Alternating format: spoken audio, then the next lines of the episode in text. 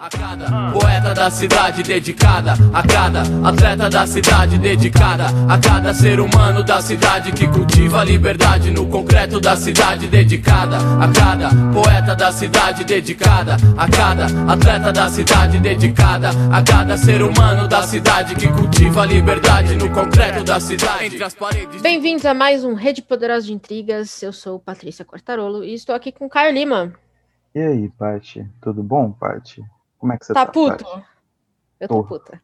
Tô. Então vamos. Então vamos que vai ser bom hoje. É engraçado as coisas como acontecem nesse podcast. Que a gente grava num dia que eu tive um dia de merda. Mas tudo certo.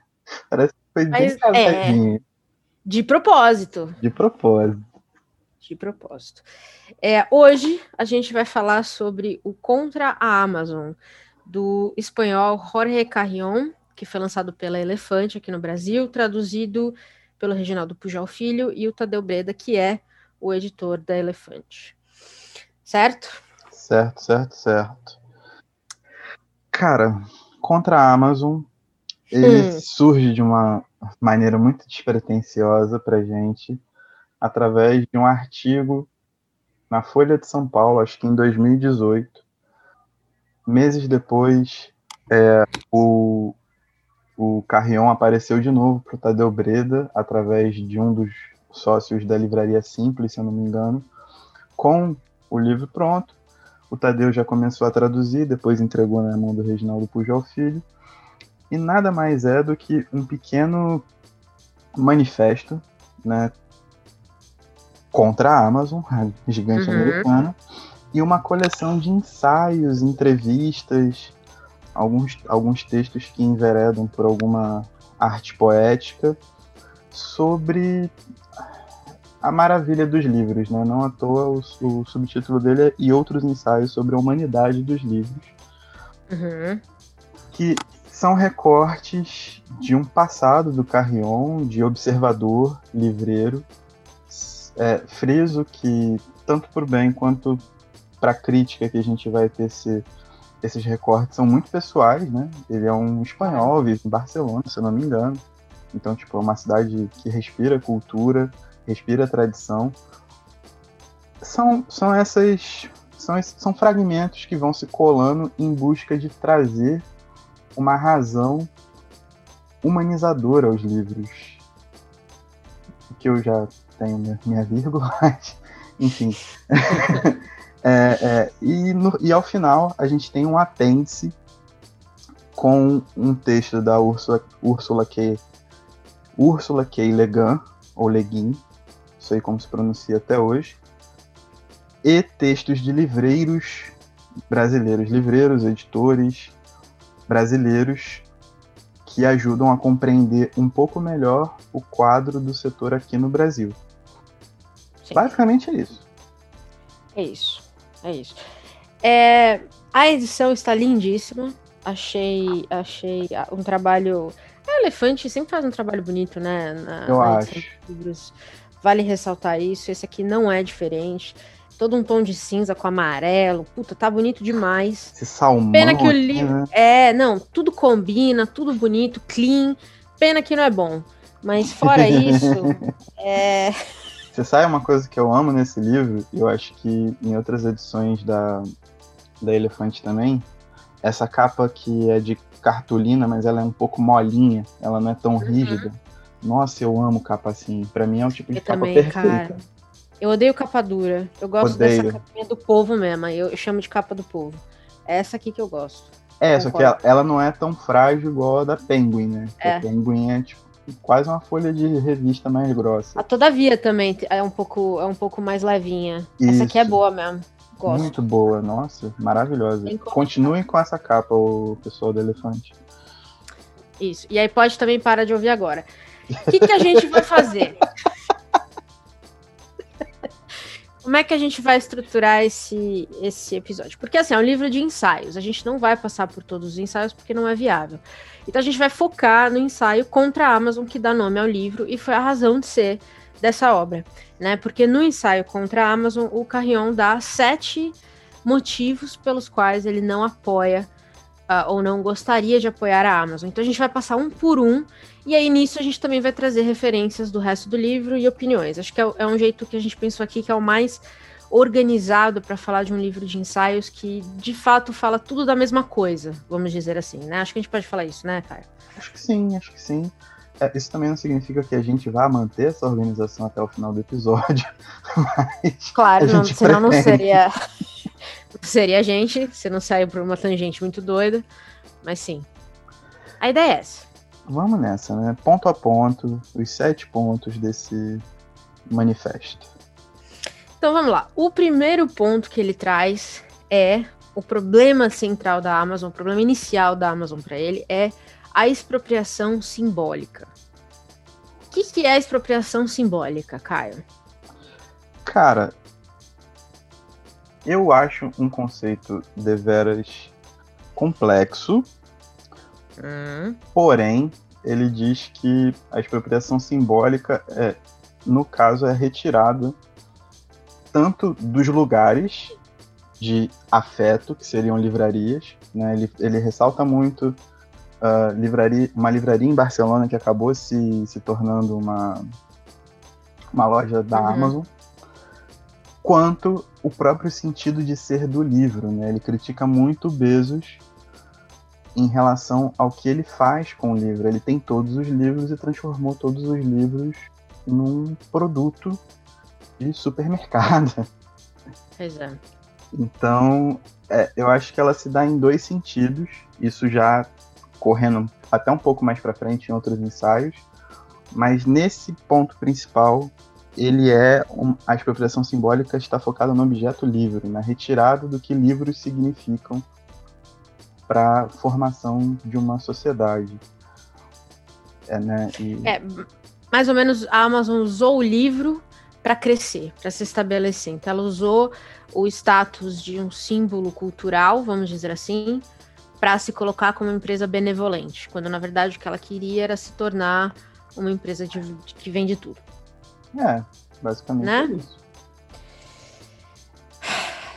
Vamos começar então. Cara, eu penso, olha só, eu penso que a gente já pratica isso em vários outros aspectos da nossa vida. Uhum. A gente já se acostumou com isso em outros meios culturais.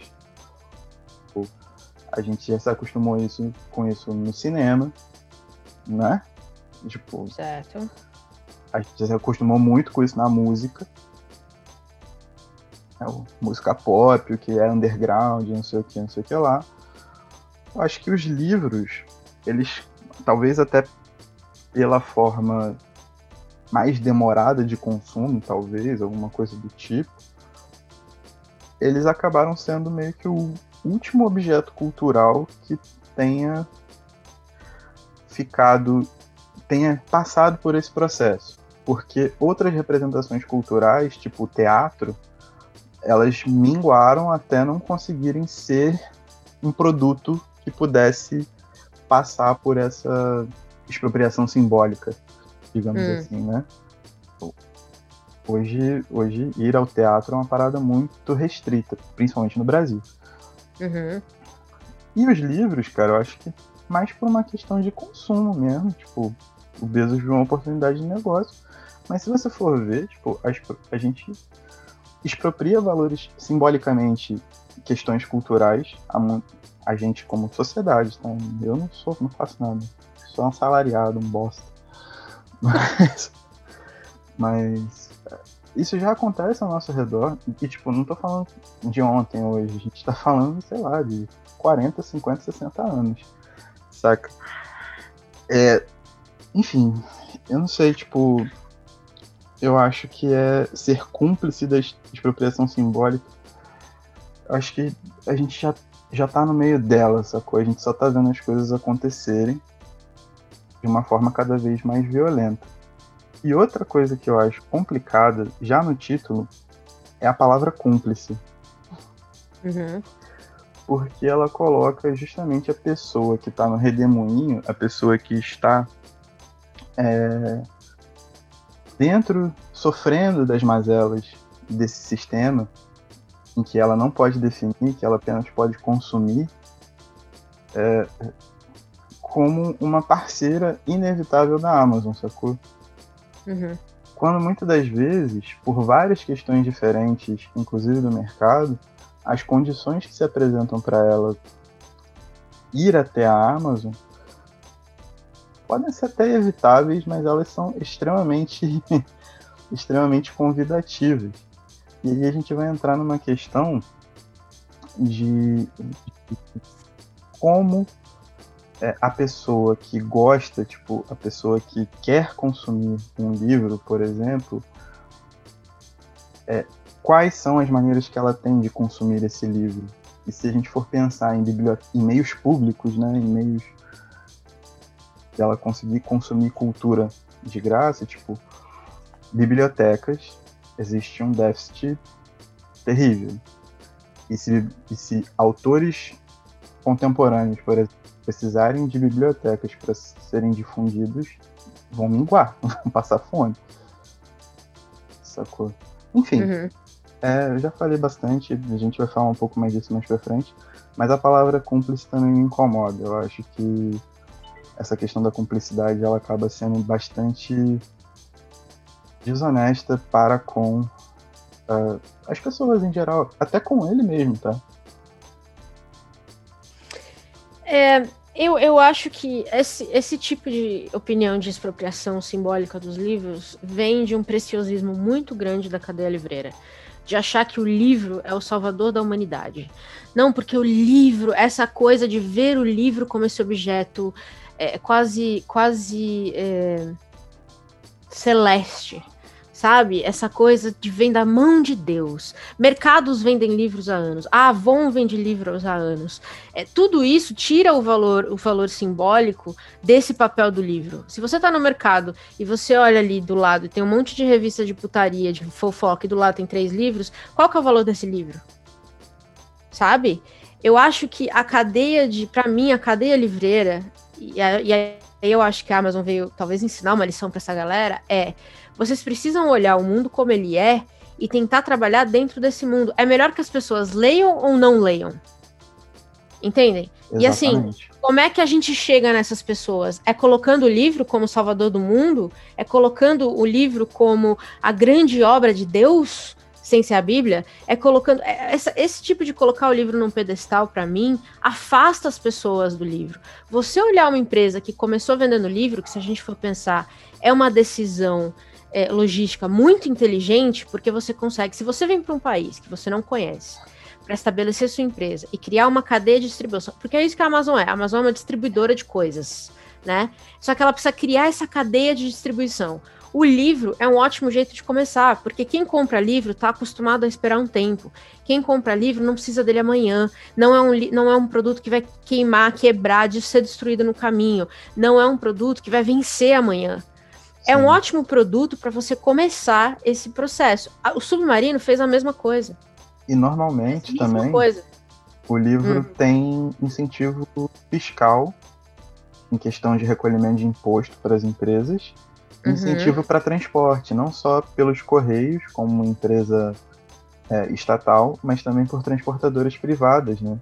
Então, tipo, isso barateia os seus custos de logística, o que é uma grande é uma grande, um grande problema para um país continental como é o Brasil. Exatamente. Então a gente está falando aqui de uma empresa que usou um produto que fazia sentido para estabelecer sua cadeia de suprimento, a sua cadeia de distribuição, e aí em cima disso construiu o resto. Que foi o que eu falei, exatamente a mesma coisa que o Submarino fez. É, a mesmíssima coisa, aliás. E tanto que, anos atrás, o Submarino vendia livro a 10 reais, não tinha competição. Era livro a 10 reais, a torta e a direito. Eram livros, edições mais simples, óbvio, mas estava lá.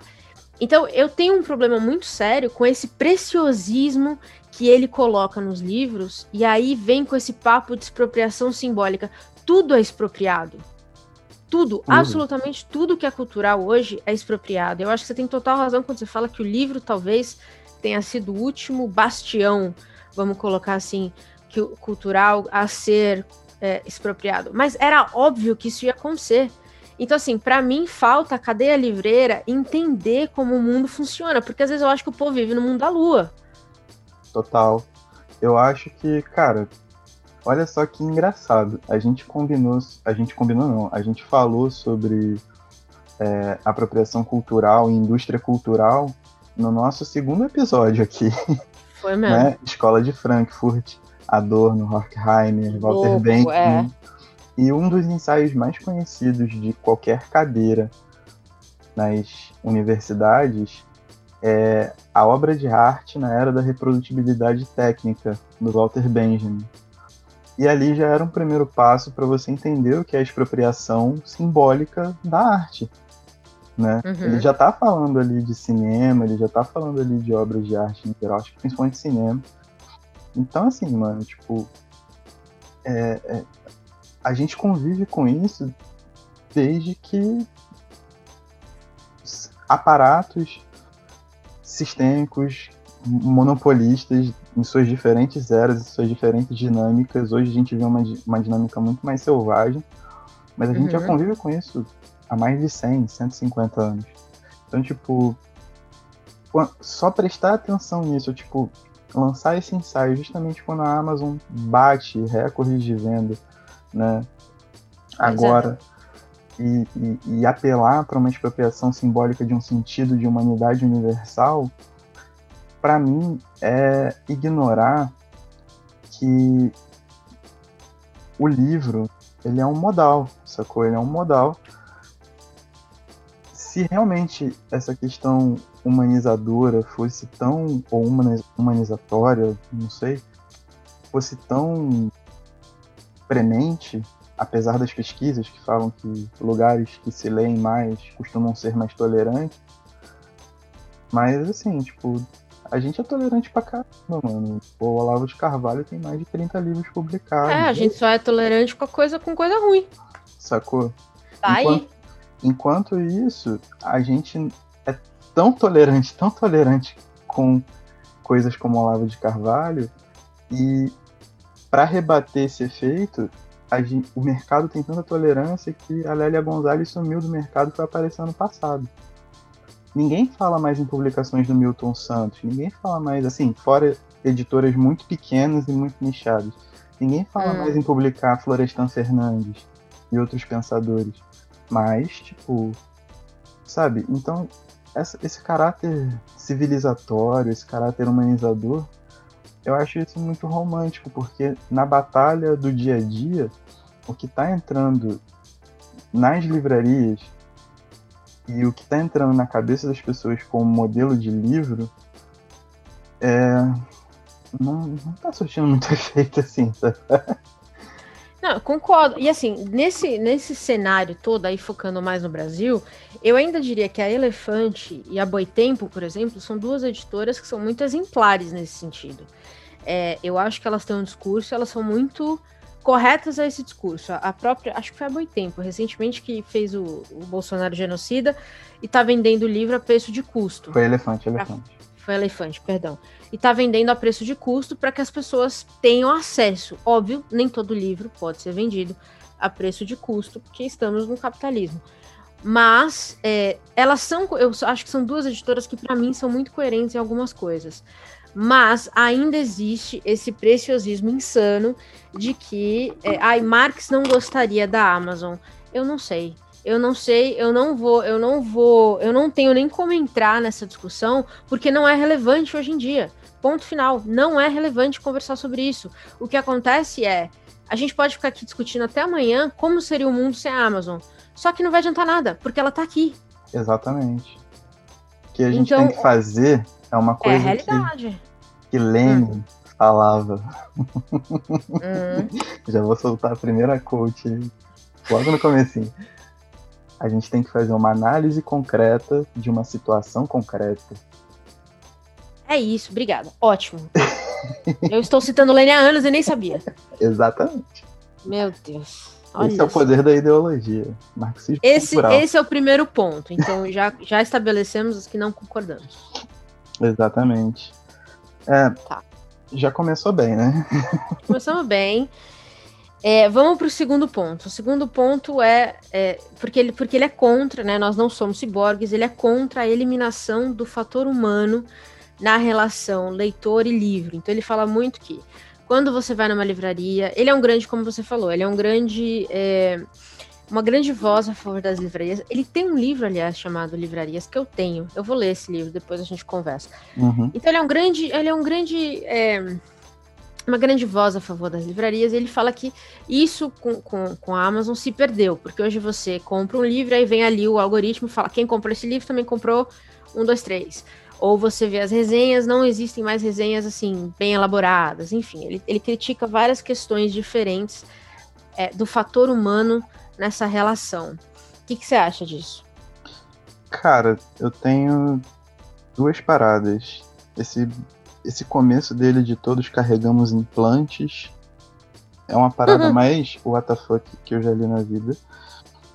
É, segundo, quando ele começa a falar no parágrafo sobre o trabalho que os empregados da Amazon precisam realizar é robótico, mais uma vez, né? Tipo, todo mundo que estudou administração básica vai lembrar de, sei lá, Taylorismo, linha de produção, Fordismo, etc. É. Pois né? é. Então, tipo, não é um conceito novo. No news. E quando ele começa a falar sobre máquinas criadas, colocando é, uma máquina que é criada para pegar um saco de biscoito, um livro, um patinho de borracha, que essa máquina não vê diferença entre, entre os objetos, né? É mais uma uhum. vez é, tipo, um símbolo claro desse preciosismo. Uhum. Pois é. E mais uma vez aqui parece que ele tenta é, eleger a Amazon contra, como esse grande inimigo, né, esse inimigo do Power Ranger, para realmente justificar tipo uma algo que está sendo expropriado dele. Sabe qual é? Sim, é muito pessoal. É, a briga ela torna-se pessoal manja? Porque, tipo, ele não reclama, na verdade, do, do, do. Ele até comenta sobre estresse laboral, sobre assédio, sobre tratamento desumano. Mas ele passa por cima de tudo isso para chegar no fim do objeto livro e falar: pô, uma máquina desenvolvida para pegar um livro e para pegar um Doritos. É a mesma coisa. E para mim, um livro é um livro, é um livro, é um livro. Então, tipo, parece uma análise muito superficial. E se, a, se o livro é esse objeto portador de humanidade, ele tá fazendo um caminho meio que contrário para justificar essa parada, sabe qual é? Fica muito confuso se a gente for tentar entender isso de uma maneira razoável, com um protesto sistêmico contra a gigante estadunidense, saca? Uhum. Porque, na real da real, toda essa reivindicação sobre o corpo dele estar atrelado a um celular, mas que nós temos ainda algo humano. Mano, tipo, isso parece enredo do Robocop, mano. Sabe qual é? Tipo, é um papinho. É um papinho muito chato.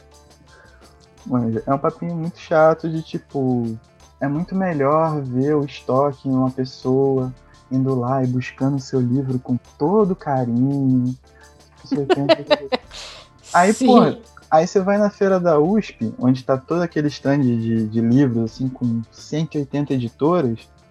Tu vai em qualquer editora, os malucos, homens, não robocops, homens, nem robôs, homens, de carne e osso, chegando com uns, com uns bagulho de livro assim no carrinho, descarregando, dando tapa na caixa, mano. então qual foi? Tô brincando. Tem umas palavras é... bizarras, mas, mas. Tipo Não, mas, é, mas eu acho que esse é um fator muito importante. O livro, a humanidade do livro, quem dá é o leitor, não o meio do caminho. Entende? Exatamente. O livro, para mim, vai ser importante. E meu relacionamento com o objeto livro sempre foi muito forte. Eu gosto do objeto livro. Eu gosto de uma edição fodida. Eu gosto de ver um trabalho bem feito. Mas a humanidade desse livro, para mim, é, sou eu que dou. Até ele chegar. Até eu ler, por exemplo, um livro, ele só é um objeto bonito. não faz diferença a forma como ele chegou até mim, de verdade. E outra coisa, essa questão da eliminação do fator humano, de novo, para mim, é um mercado livreiro vivendo numa bolha. É, é o que você falou, a, a, produção automobilística vem sendo robotizada há 30 anos, pelo menos. Tem partes inteiras de um carro hoje que não tem uma mão humana que encosta. E as pessoas continuam comprando carro. É, ultimamente, com a pandemia, a gente tem recebido é, atendimentos, é, telefone, não sei se vocês receberam aí, mas a gente recebe telefonemas de funerárias, que uhum. são todos feitos por robôs. É, eu não falo com uma pessoa na porra da Congás vai fazer um mês. Entendeu? Então, assim, é, é tudo robotizado porque, de novo, é para onde o mundo está indo. É inevitável que os livros sigam a mesma, o mesmo caminho, de uma forma ou de outra. Agora, é, o fator humano, de novo, vai existir no que a gente for fazer. Por exemplo, eu não tenho na minha vida pessoal muitas pessoas com quem eu falo de livros. Eu encontrei essas pessoas, essa comunidade, na internet. Foi assim que a gente se conheceu. Foi assim que eu conheci a Natasha Yumi, foi assim que eu conheci o povo do Poderoso, sabe? E em cima disso, a gente construiu uma relação que é, basicamente, vamos dizer aqui, a humanização dos livros, esse bate-papo. Mas não deixa de ser o fato de que ela veio é, desse, desse implante que ele chama. Sim, Você concorda? Concordo. Eu acho que uma coisa que, que eu tendo a falar é o seguinte: a produção tecnológica ela não é uma justificativa para duas coisas. Primeiro, para perda do sentido humano, uhum. sacou? Segundo, para perda de emprego. Concordo.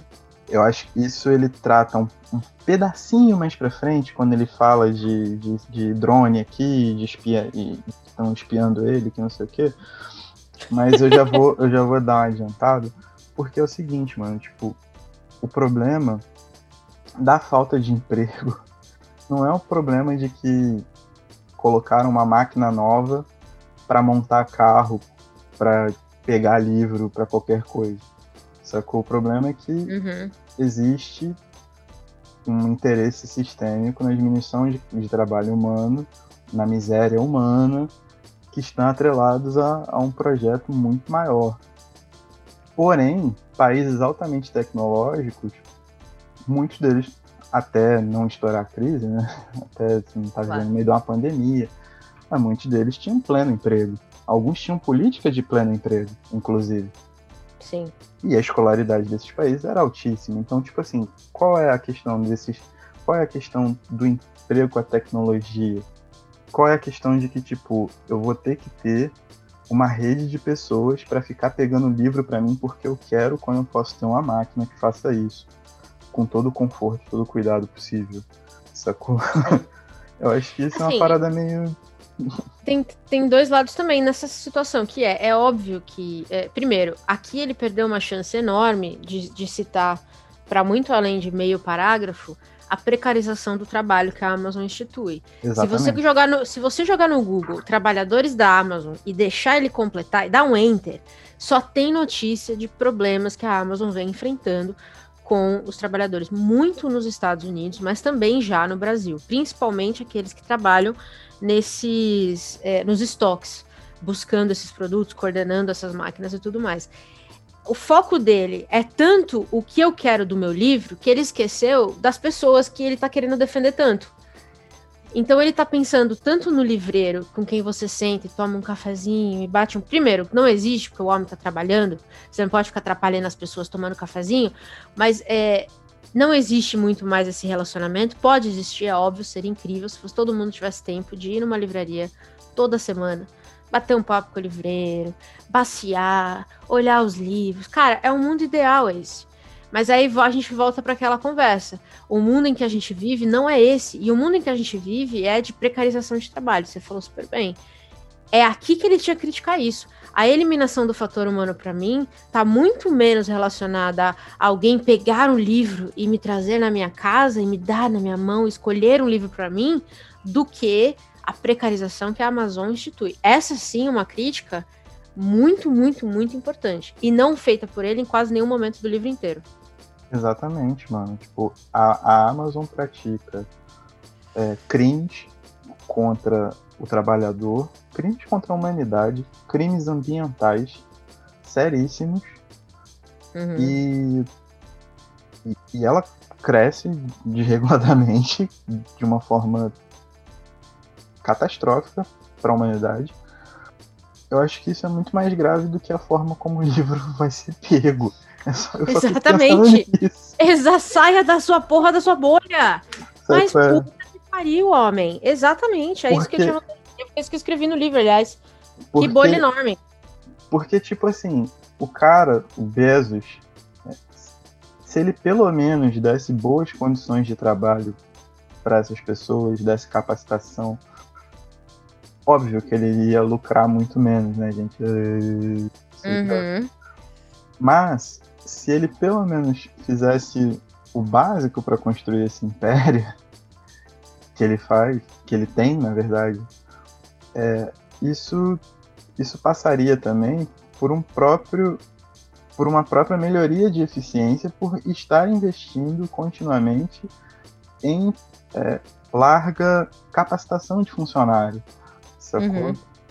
É, foi- o que eu falei, tipo, a tecnologia, ela não vai sumir. Com... A tecnologia ela é feita para facilitar a vida das pessoas.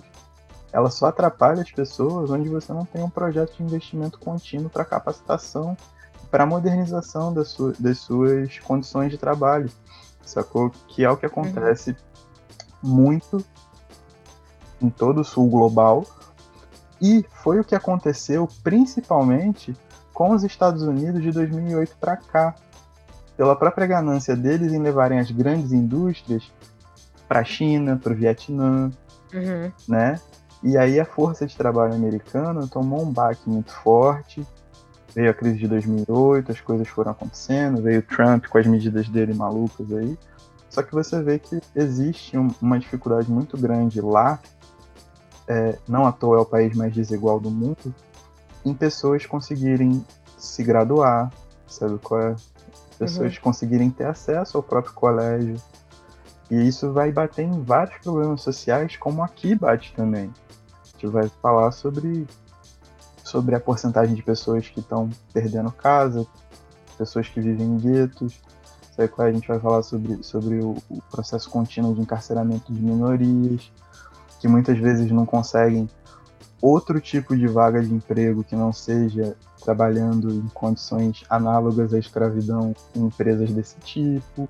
Uhum. é? E aqui acontece coisas muito, muito parecidas com vários outros tipos de rede e agora, inclusive com a Amazon. Então, tipo, se você for ver outros países, mesmo nessa crise toda, se alavancaram e viraram grandes produtores de tecnologia.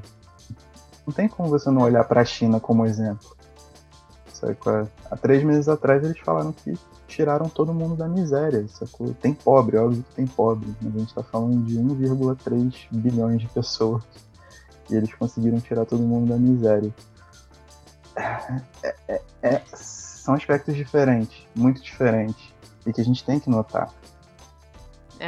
Tem, tem um aspecto também de que o livro em si é um produto que não pode ser, ele não vai ser exportado da mesma forma que um celular, né? Não Ah. dá para fazer livro da China e mandar para o Brasil, por exemplo. É tudo feito local.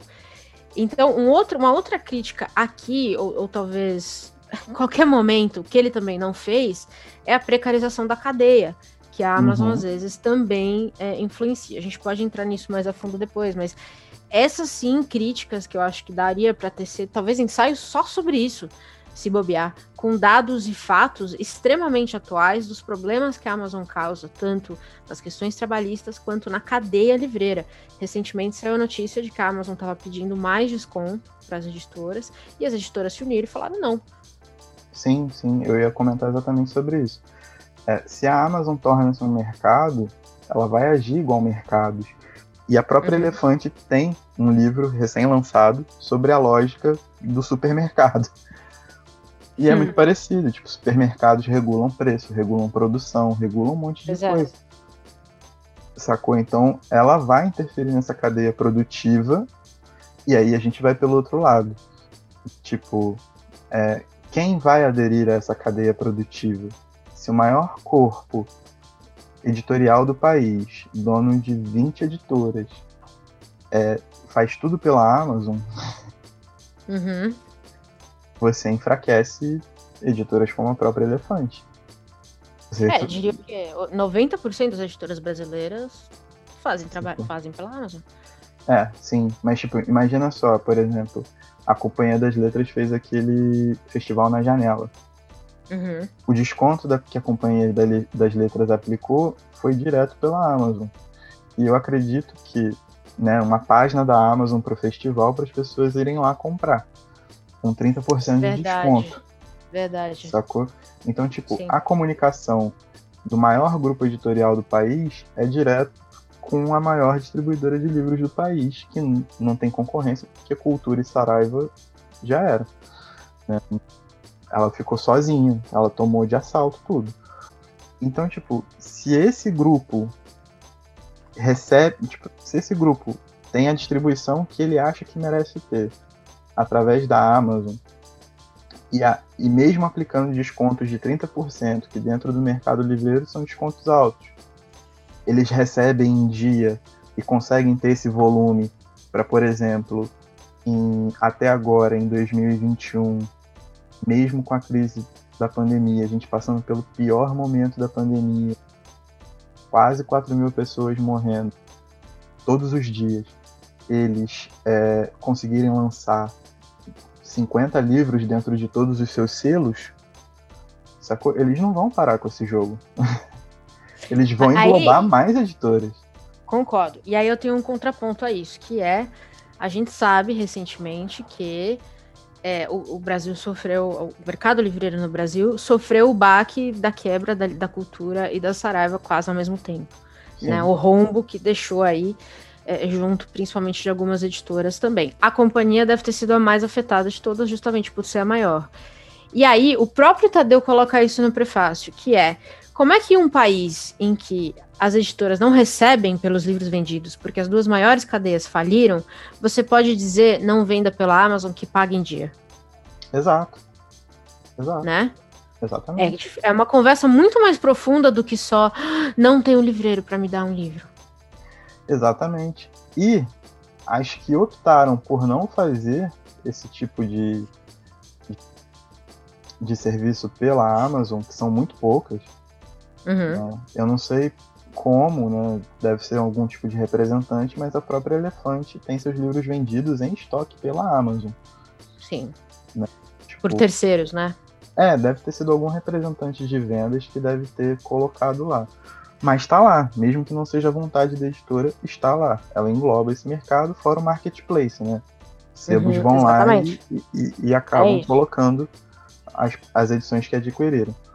Uhum. É. Mas se nesse, nesse embalo as próprias editoras criam suas lojas para praticar os seus descontos, sendo que apenas as editoras conseguem colocar esses livros a preço de custo, desde o começo, como a própria Elefante está fazendo, como fica esse intermediário livreiro também? Uhum. Não que não seja importante comprar di- direto da editora. Faço muito isso. Porém, assim, essa editora que vende, a- principalmente agora na pandemia, né? Essa Uhum. editora precisa vender para se sustentar. E se ela consegue um bom canal direto de venda, ela também não está jogando junto com o livreiro. Exatamente. certo? Exatamente. Então, É. tipo, esse intermediário livreiro, dentro de uma lógica de mercado, ele é o elo fraco da corrente. Perfeito. E por mais que exista esse apelo às livrarias de bairro aqui no Contra a Amazon, né, e, e nos- em todos os textos de apêndice, é, e a gente vai falar deles um pouco mais para frente, é, é, a grande questão desse tipo de sistema que se torna tão predatório é farinha pouca, meu pirão primeiro. É, Ninguém pode é isso. acreditar com essa lógica, ninguém pode, sabe, botar botar a cabeça na, na- na- é, botar a cabeça a prêmio pra falar, ah não, eu pratico aqui, tipo, ó, sou altruísta dos livros, que não sei o quê. Uhum. Se essas editoras fazem toda essa rede para poder estabelecer um mercado dela a partir de uma loja virtual, ela também não tá se com- principalmente agora, mano, ela não tá se comunicando com o livreiro. Então, assim, Uhum. É um jogo muito tenso. Muito hum. tenso. Ah, Dentro concordo. de um mercado muito reduzido, e aí entra um outro fator importante. Esse mercado de livros, ele não cresce. Não é só seu Instagram que repete as mesmas coisas. é um mercado de livro que passa ano, entra ano, ele não cresce ele não consegue atingir novos públicos, ele não consegue atingir novas pessoas em é, se levando em conta que público livre que gosta, que lê de alguma maneira um pouquinho mais assídua, sei lá, beira os 5% da população alfabetizada no país. Sim. Sacou? É, fora concentração geográfica de editoras fora N outros fatores. Sim, muita coisa. Exatamente. Tipo assim, manifesto contra a Amazon, ele depende de, também, no meu ver, de uma visão crítica e da construção de uma alternativa que consiga arrebatar mais pessoas. Não, exato. A estante virtual surgiu é, anos atrás para combater o que era o, o, submarino antes de virar um marketplace. Então, assim, as editoras tinham um submarino para vender os produtos e os sebos não tinham nada. Você tinha que ir fisicamente até um sebo. A estante virtual surgiu por isso. Foi um sebos, é, não, não sei se foi criado por, pelos sebos ou por um dono de sebo, mas basicamente a ideia ali era essa. E aí logo depois ela foi vendida para a cultura e aí deu o rebosteio que deu, apesar da estante virtual ainda existir. Mas eu concordo, eu acho que é, o mercado livreiro tem que olhar assim: o livro não é por si só, o objeto livro não é por si só um objeto ultra, ultra tecnológico. Mas o que está em volta dele pode ser. Como usar isso? Como isso pode ser feito de forma. É, de forma a trazer, a permitir acessibilidade para as pessoas, de forma a permitir preço justo, de forma a alimentar a cadeia de forma igualitária e justa, é uma conversa que ainda precisa acontecer. Mas não aconteceu. Exatamente. E esse livro definitivamente não está falando disso. Não, e assim, a gente está falando também de, de, uma população que lê, se ele levar em conta, tipo, a Amazon como atua na própria Espanha ou no próprio Estados Unidos, que existem pesquisas desse setor lá. Ele não precisa se ater a pesquisa, ele pode prescrever um manifesto, não precisa se ater a nada. Ok. Uhum. Mas assim, é o que eu falo, tipo, com tanto de informação que jorra, com o burburinho que esse ensaio levantou, sabe? Com as possibilidades que ele, ele se apresenta e que ele se propõe, né? com a potencialidade expressa nesse escrito, é... isso aí eu acho que podia ser um pouco mais pouco mais abrangente, saca? Do que uhum. pensar numa máquina que pega livro e pega biscoito, como exemplo de, de, uma, de uma desumanização do processo, sabe? Concordo. Eu acho muito mais desumano uma pessoa que mora no Nordeste, por exemplo, pagar o triplo do valor de frete que você paga morando em São Paulo para comprar um quando livro. Eu concordo quando paga frete porque normalmente o Sudeste é frete grátis, porque tá todo mundo aqui. Exatamente. Exatamente. Pois é. O que nos leva ao terceiro ponto: hipocrisia. Olha esse gancho. Que é.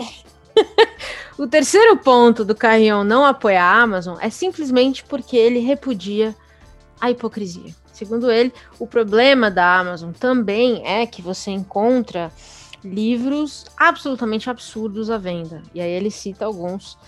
Ele cita Minha Luta, do Hitler. Ele cita livros pró-pedofilia, que, que uma coisa doida. É, ele cita livros, pro, acho que principalmente pedofilia e Hitler, né? Ele fala, tô tentando sim, procurar sim, aqui, mas acho que era isso. É, você sabe que eu tenho Minha Luta.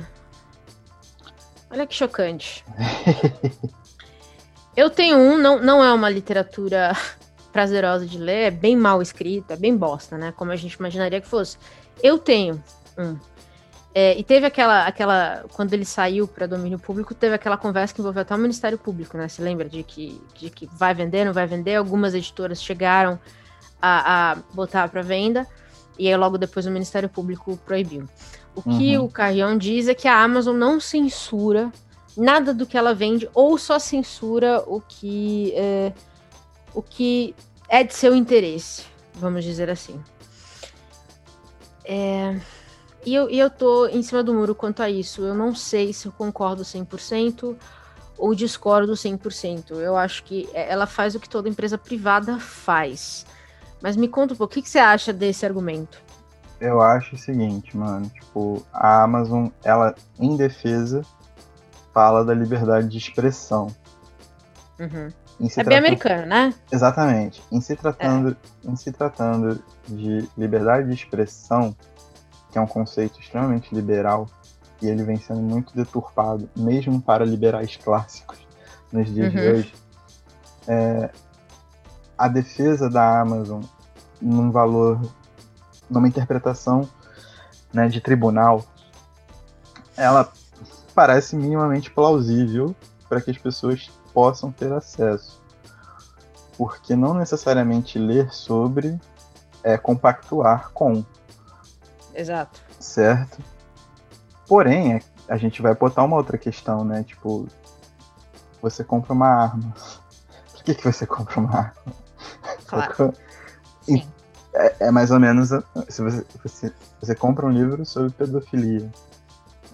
Exato. Um guia. É. Melhor, um guia sobre pedofilia. Pra que, você vai comprar um guia sobre pedofilia? Porém, é... eu, penso, eu penso que, mais uma vez, quando ele fala sobre hipocrisia, e ele fala sobre, sobre a questão da censura e da não censura a, a, questões morais e éticas muito fortes, é, eu, eu penso que o caminho que ele segue pode ser bastante tortuoso por N aspectos. Uhum. Porque ele também não te coloca o valor, tipo, a linha moral a ser seguida. Exatamente. Porque muitas das vezes, por exemplo, na interpretação de, de hoje de muita gente, como é que falam mesmo, né? Que é, a teoria da ferradura, né? Que tipo um extremo é ligado ao outro. Então, tipo, a polícia e os black blocs são partilham da mesma violência, mais ou menos. Hum. Sacou? Então, tipo, a linha que ele delimita, como ele vai dizer qual é o, o, o suporte moral disso. Eu acho que isso é uma, é uma questão muito espinhosa para você lançar aqui, parar no meio do caminho, que é o que ele faz. Isso. Não, ainda assim, em 2019, a Amazon anunciou que deixaria de vender livros que citam cura gay. É, então eu acho que o que acontece com a Amazon, e assim, a mesma coisa que acontece com o Twitter, por exemplo, que censurou o Trump é, no começo desse ano. As empresas de tecnologia elas vêm pautadas muito nessa primeira emenda americana de liberdade de expressão. Todo mundo pode falar é, o que quiser, porque discurso de ódio também é, é relativamente entra numa área às vezes que é difícil de definir, né? Entra nessa discussão eterna entre o que é discurso de ódio e o que é liberdade de expressão. Então as empresas de tecnologia vieram com esse clamor pela democratização da expressão. Então você fala o que você quiser, toda a merda que você quiser vai estar tá lá. E agora eu vejo que, e eu acho que essa, essa movimentação do Twitter e vai impactar a Amazon, como já tem impactado de leve, é um clamor social de limites. Porque é inevitável que esses limites precisem acontecer. É, a censura do Trump, por exemplo, é, o, o, presidente do Twitter veio ao público e falou assim: é uma pena que a gente tenha que ter feito isso, mas eu não, e eu não gostaria de fazer novamente. Porque é essa pergunta que fica no ar: qual é o limite? qual é a linha. Porque o que, ele, o que o Trump fez de errado já tinha sido feito. Sim. Né? A incitação do ódio não é uma coisa que você faz de um dia para o outro, ela é uma construção. E ele está fazendo isso há quatro anos na rede. O Twitter sempre foi uma das maiores redes que ele usava. É, então eu acho que essa conversa, e eu acho que isso vai impactar, mas ao momento é essa conversa está acontecendo agora. Em que Exatamente. o mundo está mais dividido. A gente ainda está tentando entender os limites do que a gente vê como liberdade de expressão e delimitando o discurso de ódio. Mas eu ainda não acho que isso está 100% claro. E enquanto isso não estiver, pelo menos, delimitado, vai ser censura. Sim. Da mesma forma que a gente não considera incitação à violência programas como Cidade Alerta. Quer dizer, eu considero, mas a sociedade Uhum. não considera. Né? Você vê, todo, toda emissora tem um, Sim. e, e você vê filmes, né? Filmes, realmente, tipo, vídeos ou perseguições ao vivo, tiroteio ao vivo na sua. como se fosse a maior coisa do mundo. Filmes de ação, tem um herói que vai matando todo mundo. Você vê questões como confinamento forçado, encarceramento sendo Uhum. norm- normalizado através de reality shows e, e outras expressões. E tudo isso está ali para o público. O que vai fazer com que isso seja aceito ou não dentro de uma sociedade é justamente o público. Então, tipo, se ideologias excludentes como o nazismo representam uma ameaça ainda e cada vez mais forte, né? Uhum. ou ideologia ou ideias, né, tipo, e formações sociais permanecem, é porque as pessoas estão reproduzindo isso e de certa forma normalizando no meio social. Isso não é uma mudança que só uma lei vai dar uma carteirada e vai fazer, sacou? Uhum. Nem só tipo um, um manifesto vai conseguir emplacar. Então acaba que tipo tratar a proibição livro como Mein, Mein Kampf, por exemplo, ela torna-se um- uma discussão muito mais ampla, porque são os efeitos do Mein Kampf que importam. Sacou? Eu vou ter que Sim. fazer o quê para ter um- uma cópia na minha casa? Eu preciso ser um pesquisador de história que pes- e vou ter que mostrar que minha tese de doutorado Uhum. é sobre certo aspecto e que para isso eu preciso ter acesso a esse texto. Manja, tipo, eu acho muito importante. Eu não sou, eu não, não aprofundei no assunto, não, não sou conhecedor de nada, eu só sou um, um grande opinador virtual. Sim. Mas, mas eu acho que a questão da, da, da censura a objetos, né, pesquisa de arte e objetos culturais, no caso, ela acaba passando por um crivo popular também. E isso é muito brabo. E a gente vai acabar se metendo no, no, numa seara delicadíssima Uhum. claro, a, a Amazon sempre vai tipo, beneficiar pra- pra vender, sacou? Sim. Tipo, aí é uma ordem de uma empresa de capital. É aquela parada, a gente volta pra um, uma percepção meio que tardia dos efeitos de- que vive, sacou? Uhum. Mas a questão da censura, eu acho que ela passa muito também pela recepção das pessoas. É, o, o, o Trump, o Trump só foi bloqueado no, no, no Twitter, a conta dele só foi excluída a partir do momento que. E olha só, que ele incita ódio já nos protestos do Black Lives Matter. Exatamente. Não foi de um dia pro outro. Só que o limite teve que ser muito forçado para que a Uhum. conta dele fosse excluída, sacou? Sim. Então, isso é um, é um efeito de uma, de uma sociedade é regida por essa ordem liberal. Eu acredito que em outros lugares, esse tipo de postura do Trump não. Só que aí a gente estaria chamando esses outros lugares de extremamente autoritários. Ou talvez se ele tivesse ganhado as eleições, também a, posiciona- do- a posição do Twitter seria outra. Exatamente. E aí? Sacou? É. E aí? Pois é. Pois muito bem. Ah, Mais, mais um argumento jogado no lixo. só pra, só pra coisar o eu repudio a hipocrisia, eu guardei Sim. isso do capítulo 1. Mas olha Hum. só, né? Eu repudio a hipocrisia, aí fala sobre a humanidade dos livros, e papapá. É...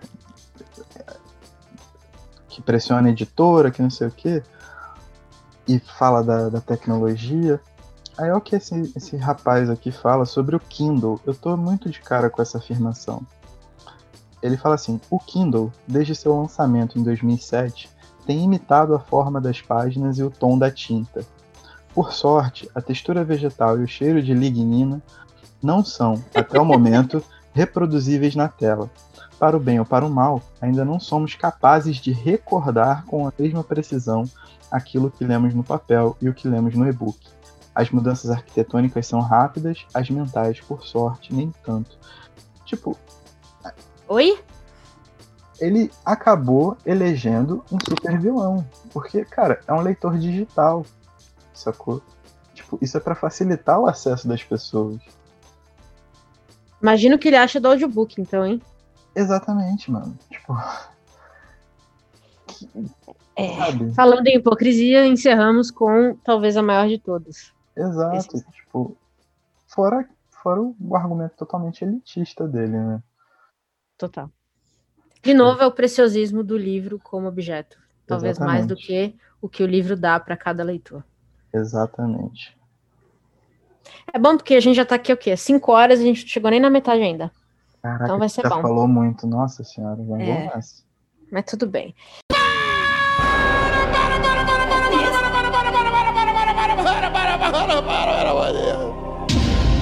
Que que é isso? Se o João Kleber mandou parar, a gente para, né, meu povo? Tem que respeitar. Mas a real é a seguinte, cara, o episódio ficou bem grande, teve mais de duas horas de material final, o bruto ficou ainda maior. E a gente achou que ficou muito cansativo, então preferimos dividir em duas partes. É uma tentativa, como várias outras que fizemos aqui.